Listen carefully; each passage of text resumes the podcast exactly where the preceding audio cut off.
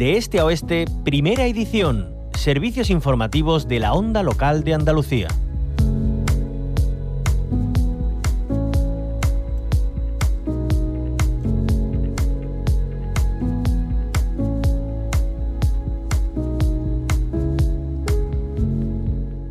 La onda local de Andalucía hemos hablado y seguimos hablando mucho de agua. Hoy lo volvemos a hacer, pero no tanto del abastecimiento como de la calidad de este bien tan preciado como escaso. Lo hacemos porque Ecologistas en Acción han presentado un amplio informe relativo al saneamiento y depuración en Andalucía, basado en el control que ejerce la Administración Hidráulica Andaluza de las EDAR, de las estaciones depuradoras de aguas residuales de más de 2.000 habitantes equivalentes del año 2022. También la evolución en la última década. El objetivo es evaluar el cumplimiento de la normativa estatal sobre el tratamiento de las aguas residuales urbanas, teniendo en cuenta que estas depuradoras apenas suponen el 50% del total construidas. Conocemos y queremos saber las conclusiones de este estudio. Lo hacemos y para ello saludamos al portavoz de Ecologistas en Acción, Antonio Amarillo. Bienvenido a la onda local de Andalucía. Hola, buenas. Bueno, ¿cuál es la primera eh, conclusión de ese informe que han presentado teniendo en cuenta la SEDAR? Bueno, el, digamos que en el global de Andalucía, teniendo en cuenta las ocho provincias, eh, lo que hemos constatado que es en el último año de que constan en la de analítica de la administración, porque hay que, eh, recordar que la directiva de aguas residuales, que es del año 91, eh, establece como obligación que el control del cumplimiento de, la, de esa directiva traspuesta al ordenamiento jurídico español en el año 1995, pues eh, el control que tiene que ejercer la, del funcionamiento y el cumplimiento de la, de la directiva le corresponde a la Administración Hidráulica Andaluza. Es ella la que proporciona las muestras analíticas de la depuradora de más de 2.000 habitantes equivalente, porque las que son menores de 2.000 habitantes, la directiva únicamente refleja que tienen que tener un tratamiento adecuado y de, esas pues no eh, se proporcionan muestras. Y lo que hemos constatado es que respecto al año 2021, que era el último año de analíticas que teníamos y que supuso digamos que un paso atrás respecto a la evolución que estábamos notando en los últimos años, este, este último año de analítica, el 2022, ha mejorado. Ha mejorado en dos puntos porcentuales respecto al anterior. Lo que pasa que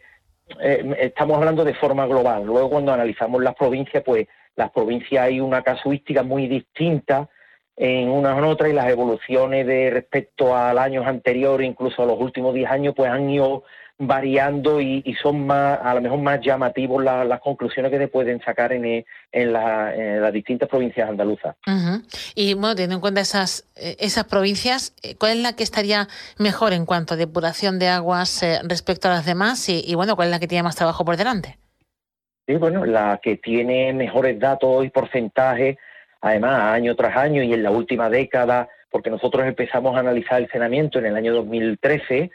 hemos bueno, se comprueba que es Córdoba, que mantiene pues unos porcentajes que están en torno al entre el 84 y el 87%, eh, se mantiene prácticamente igual en esta última década, sigue siendo la, la provincia con mejores datos y en los últimos tres, al menos Huelva es la que le sigue en porcentaje de cumplimiento a continuación, en torno también al 84% y ya un, poco menor eh, Sevilla. Y sin embargo, estos datos contrastan, por ejemplo, con los datos de la provincia de Málaga, que en, lo, en el año 2022 el 50% de, de, de depuradoras,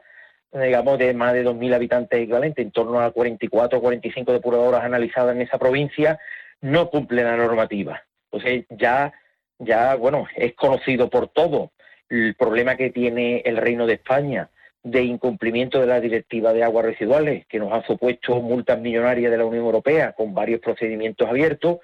pero que ahora no solo, eh, digamos, somos conocidos por no tener las infraestructuras eh, construidas, sino porque ahora también hay depuradoras que no son conformes a normas y eso pues, puede suponer eh, problemas a la hora de que los vertidos vayan al cauce receptor y puedan supuestamente estar causando un daño a la flora o a la fauna.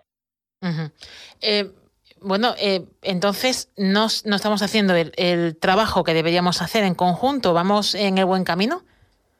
Sí, digo, también analizamos en ese informe las actuaciones que quedan aún pendientes en nuestra comunidad autónoma. Andalucía aprobó en el año 2010 un paquete de 300 actuaciones para lograr eso que se pretendía que era el vertido cero, que todos los municipios andaluces pues tuvieran, si no tuvieran una depuradora, al menos eh, los vertidos fueran tratados en una aglomeración urbana que englobara a, varias, a varios municipios que estuvieran en, digamos, en una distancia más o menos equidistante para esa infraestructura. Eh, lo que eh, hemos estado viendo que a lo largo de estos años ese paquete de 300 actuaciones ha llevado un ritmo muy lento, a pesar de que, de, que esas infraestructuras eh, existe un canon de, que tiene que es finalista, que se recauda desde que se aprobó en Andalucía la ley de agua en el año 2010, empezó a cobrarse en mayo del 2011 se han recaudado el último informe a 31 de diciembre de 2022 más de o cerca de 1.300 millones de euros. Hay que recordar también que la Administración Hidráulica o la Administración Andaluza anunció, creo que en el debate de investidura de esta legislatura que comenzó hace unos meses, anunció que en el año 2023 los andaluces no pagarían ese canon autonómico, porque la Junta Andalucía estimaba que todas las obras de actuación pues se habían puesto en marcha. De hecho, ese informe del 31 de, de diciembre de 2022 ya se constata que en Andalucía actualmente no hay ninguna obra que no esté iniciada. Las obras que estaban pendientes o están licitándose, están en tramitación o están en distintos eh, estadios de, de, esa, de esos pasos que se tienen que dar desde que se licita una obra hasta que se entrega al ayuntamiento, que la propia administración eh, estima que el periodo está entre unos 5 y 7 años. Ya eh, desde en los últimos cuatro años se pasó de un 42% de infraestructura que ni siquiera estaban iniciadas a, un gran impulso que se ha dado en, los últimos cuatro años, que ahora mismo no tenemos ninguna actuación pendiente. Y, claro, eh, el que se mm, licite la obra no es sinónimo de que la misma vaya a estar disponible en breve. Le digo el plazo que está estimado, la propia administración eh, eh, pues indica que entre un entre un plazo de un periodo entre cinco y seis años, siete, está la obra. Pero al menos ya se ha dado ese paso y con eso pues se evitan las multas que está pagando la comunidad autónoma derivadas del incumplimiento de la directiva de aguas residuales y que nos estaban costando los andaluces pues unos cuantos de millones de euros de, fondos que directamente pues le retiraban a Andalucía. Creo que el Reino de España calculamos que al menos eh, en torno a 80 millones de euros o más vamos a estar pagando, mientras que no se eh, construya las depuradoras. El caso más llamativo en Andalucía, pues el caso de Matalascaña, que hay una infraestructura que está declarada de interés general del Estado y que eh, eh, la respuesta que se le dio con la multa que puso también la Comisión Europea por la situación del espacio natural de Doñana, la respuesta que dio el Ministerio admitía que la depuradora no estaría en funcionamiento al, menos hasta el año 2026. O sea que tenemos por lo menos dos o tres años a, a la vista de que vamos a tener que seguir pagando multas por esa falta de infraestructura y esa falta de saneamiento, que es algo que, nosotros siempre hemos reclamado, dado que digo, se han recaudado muchos millones y no se entiende que todavía sigan eh, habiendo en Andalucía municipios que no tengan pues sistemas para tratar las aguas residuales que se viertan impunemente a los cauces cuando eh, eso pueden estar causando daños sustanciales tanto a la flora como a la fauna de, los receptores de esos vertidos. A eso, a eso iba ahora mismo, porque parece que tenemos que cuantificar económicamente eh, lo que nos cuesta no hacer eh, las cosas como deberíamos hacerlas, con esas multas que, comentaba Antonio, pero ¿qué perjuicios tiene esto para el medio ambiente y también para la salud de los, de los consumidores? es que estos vertidos, pues hay que recordar que hay depuradoras que vierten a dominio público hidráulico, son a cauces que, están en el interior y después también hay depuradoras que están en el litoral y que vierten su agua a través de un emisario submarino, pues a 500, un kilómetro de línea de costa, que eso puede estar causando también, pues cuando tenemos un litoral y un, sector económico como es el turístico, que pues, depende o, supone una serie de puntos en el Producto Interior Bruto andaluz, que tengamos encima todavía municipios en el litoral que estén invirtiendo por encima de, de lo permitido o en esos meses que son los meses estacionales donde la población se multiplica por varios en estos municipios que hubiera pues vertido y esos vertidos pues de alguna u otra forma pudieran ser ingeridos a la hora de bañarse por los por los turistas o por los residentes en, en ese momento y, pudiera estar acusando algún tipo de trastornos gastrointestinales a, a los ciudadanos, pero que después también, pues esos que hay que recordar que también la Unión eh, hay estudios de investigación donde se hablan de que muchas de esas aguas contienen productos farmacéuticos que son productos de, o bien porque los humanos los estamos desechando de forma incorrecta a través de, de los saneamientos, o porque los andaluces estamos tomando medicación excesiva que la excretamos a través de nuestra orina y que esos productos eh, que son sustancias que en algunos casos pueden producir eh, alteraciones en el medio receptor, incluso eh, alteraciones a la flora, a la fauna, eh, la eutrofización, el elevado niveles de nitrógeno y fósforo produce una la, una capa de materia orgánica que impide que la luz vaya al fondo, mm, condiciones de cero oxígeno y mate a la, a la fauna que reside, eh, está en, los cauces receptores, eh, hay digo, multitud de efectos que producen que, hay que evitarlo eh, en la manera posible y cuanto antes estén esas plantas de tratamiento. Ahora,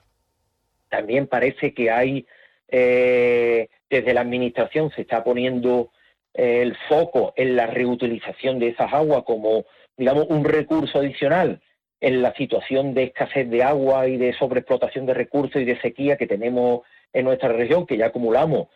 cinco años consecutivos de, temperaturas muy por encima de la media y de precipitaciones por debajo, que lo que está haciendo es pues eh, contar con un recurso adicional y cerrar eso que se llama la economía circular y darle un segundo uso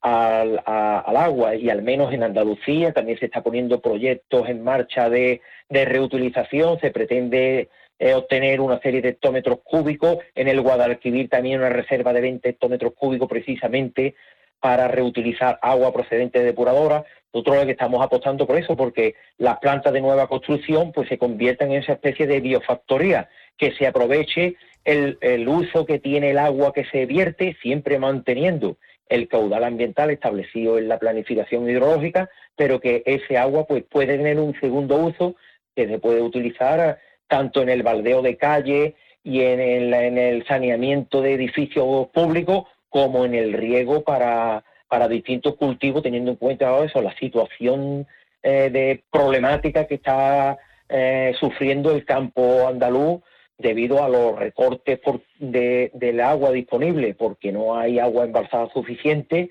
y por la, el aumento de temperatura y la situación de almacenamiento de agua cada vez menor. Se habla mucho, eh, Antonio Amarillo, de, infraestructuras. vemos cómo la Junta de Andalucía le reprocha al Gobierno Central, como Gobierno Central reprocha a la Junta de Andalucía. Ahí están también los ayuntamientos sufriendo las consecuencias con cortes de suministro. Eh, ¿De quién depende todo esto? Eh, ¿Qué parte de responsabilidad tiene cada administración? Bueno, hay que recordar que por ley de base de local la gestión del agua en baja la tienen los ayuntamientos. Sin embargo, bueno, eh, cuando haya que cometer algún tipo de, obra de esta envergadura, de bien de sustituir las tuberías dentro de, los distintos municipios, o, lo que es desde las infraestructuras de regulación, el agua en alta, llevarla hasta los centros de distribución en baja los municipios, los, eh, digo, las localidades no tienen posibilidades económicas o, o estas obras que tienen una envergadura y un presupuesto elevado no tienen capacidad económica. Para ello, pues se le asiste bien la administración autonómica o las diputaciones provinciales o incluso el Estado. Y en Andalucía, eh, el, canon autonómico que comenté antes, que con la ley de agua del 2010 era un canon finalista destinado exclusivamente a las infraestructuras de depuración, el gobierno autonómico eh, actual, en la anterior legislatura, el primer presupuesto que aprobó sirvió para modificar además la ley de agua y ampliar los conceptos que podrían ser eh, beneficiados por el canon autonómico y se amplió para las obras de abastecimiento. Nosotros hemos sido muy críticos con, la, con la decisión que se tomó de no cobrar el canon en el año 2023 porque entendemos que en una situación de dificultad donde ha dado la cara ya por quinto año consecutivo. Y tenemos problemas en Sierra de Huelva, 22 municipios con cortes de agua, municipios en la Sierra de Sevilla con cortes, la problemática que tenemos en Sierra Bollera y la comarca de los Pedroches en, Córdoba, cortes de agua también en municipios de Jaén, de Málaga, incluso en Cádiz, ya eh, este tipo de obras que están sufriendo, sobre todo municipios de lo que se llama la España rural, la España vacía, porque son municipios que no están conectados a un gran sistema de abastecimiento. Hay muchas de esas obras cuyo convenio lo tenía que haber ejecutado la administración autonómica y hemos sido muy críticos porque si se estaba recaudando del orden de 140 millones, 140 hay algo millones de euros anuales, se podían ver utilizado esa, esa cantidad de dinero para hacer esa infraestructura y conectar a esos municipios que están sufriendo. Nos consta que la Junta de Andalucía ha aprobado decretos de sequía, igual que ha aprobado el decreto de sequía, dos el, gobierno del Estado para las cuentas intercomunitarias, que son de competencia estatal, pero que estamos en un momento donde la disputa política se lleva a cualquier terreno. Y, la confrontación forma parte ya de, de, nuestra vida cotidiana. Y cuando una administración dice una cosa, la otra dice la contraria. Estamos en una situación donde quien está sufriendo todo estos enfrentamientos entre administraciones son los ciudadanos que están viendo cómo se están haciendo cortes de agua. La administración autonómica, por ejemplo, está haciendo algo que no entendemos, que es que mm, está avisando de que si la situación sigue así, probablemente a partir de este mes de septiembre pueda haber más cortes de agua. Bueno, si la situación no va a mejorar, si los modelos climáticos y las predicciones que hablan de la EME, que hablan de otoño bueno, he escuchado que a lo mejor este otoño va a ser más lluvioso de, lo normal. También lo anunciaron el año pasado y sin embargo creo que salvo la primera quincena de diciembre fue un otoño más seco y menos lluvioso y menos agua disponible. Pues si hay que tomar medidas, ¿por qué no se toman medidas ya? Es que aquí creo que nadie quiere tomar medidas impopulares y decirle a la gente, bueno, porque el consumo humano no es responsable de la mayor parte del consumo humano, representa prácticamente el 8 o el 10% del consumo total. El, regadío es el mayor consumidor del recurso. En el Guadalquivir está en el 86%, en las cuencas andaluzas en el 70%. Pues habrá que empezar a tomar medidas más drásticas y es lo que nosotros, por ejemplo, estamos haciendo, ya no solo eh, Ecologista Nación, sino que nos hacemos llamar la Mesa Social del Agua, que durante mucho tiempo hemos eh, presentado también un, decálogo de forma pública, hemos hecho nuestras propuestas a la situación de sequía, lo que estamos hablando de que aquí hay que abordar una transición hídrica hacia otro modelo agrícola donde eh, se apueste por la agricultura familiar y tradicional frente a esa agricultura financiarizada, especulativa, que está entrando ya en todas las provincias, que está apostando por unos tipos de, de cultivo en régimen de intensividad, que eso está perjudicando a la agricultura esa familiar, que además que cuando uno se pone a analizar quién está acaparando el agua, vemos que la mayor parte del agua la acapara un porcentaje pequeño, que son esos grandes eh, fondos especuladores que están entrando y grandes acaparadores de tierra, que son los que están entrando a, a fondo y son los que por los que nosotros no estamos apostando, nosotros estamos apostando por ese tipo de agricultura, estamos defendiendo en todos los foros donde tenemos oportunidad de expresar con estas propuestas. Y lo que estamos diciendo es que esta, esta transición hay que empezar a abordarla ya. Cuanto más tarde se aborde, más traumático va a ser. Y quien más va a sufrir es quien más usa el recurso, que es la agricultura. Pues cuanto antes, yo recuerdo de que este mismo discurso lo he tenido hace ya muchos años como representante de Ecologistas de Nación en el órgano de participación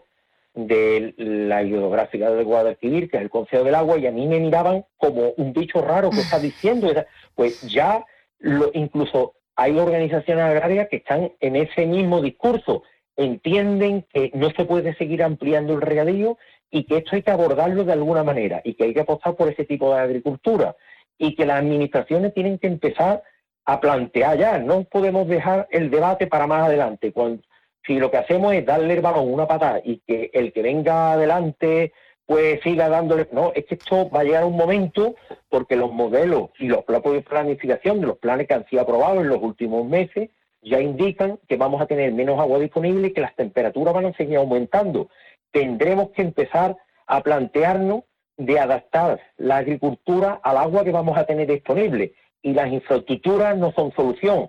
No porque tú construyas un pantano va a estar lleno y va a estar desembalsando agua. Y un pantano o un embalse cuando se anuncia automáticamente se disparan las peticiones de agua. De hecho, en la planificación del Guadalquivir hemos visto en estos meses atrás que cuando se anuncia el recrecimiento de una de un embalse, automáticamente hay tanto de abastecimiento como eh, eh, organizaciones agrarias que están pidiendo agua, cuando ese agua se supone que era para sustituir recursos subterráneos por agua eh, superficial. Ya digo, es que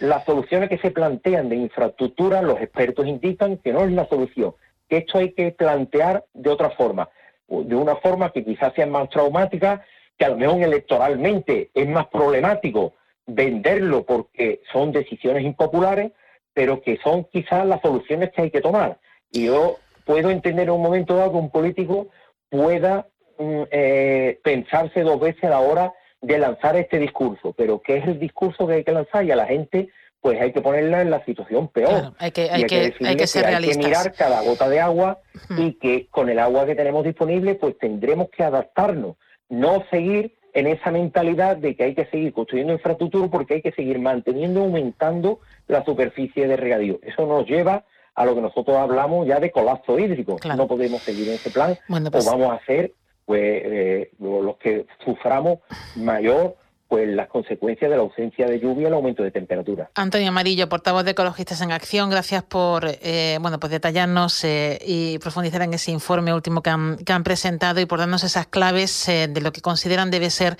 una correcta política de agua. Gracias como siempre por atendernos. Pues muchas gracias a ustedes y a vuestra disposición cada vez que lo necesitéis. Muchas gracias.